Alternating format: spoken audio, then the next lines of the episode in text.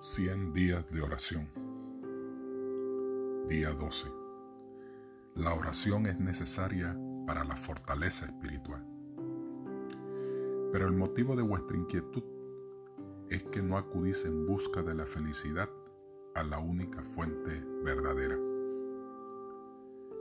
Estáis siempre procurando encontrar fuera de Cristo el gozo que solo se encuentra en Él.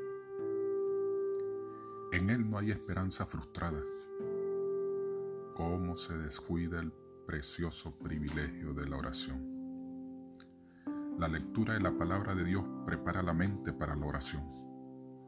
Una de las principales razones de vuestra escasa disposición para acercarnos a Dios mediante la oración es que os habéis incapacitado para esta obra sagrada, leyendo y viendo historias fascinadoras en la televisión y en libros que han excitado la imaginación y despertado pasiones impuras.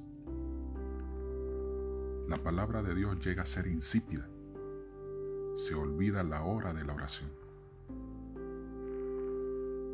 La oración es la fuerza del cristiano.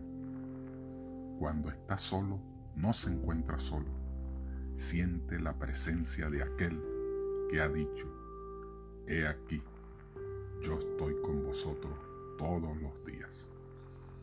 Mensaje para los jóvenes, página 381. Dios te bendiga y recuerda, alaba, confiesa, agradece, pide.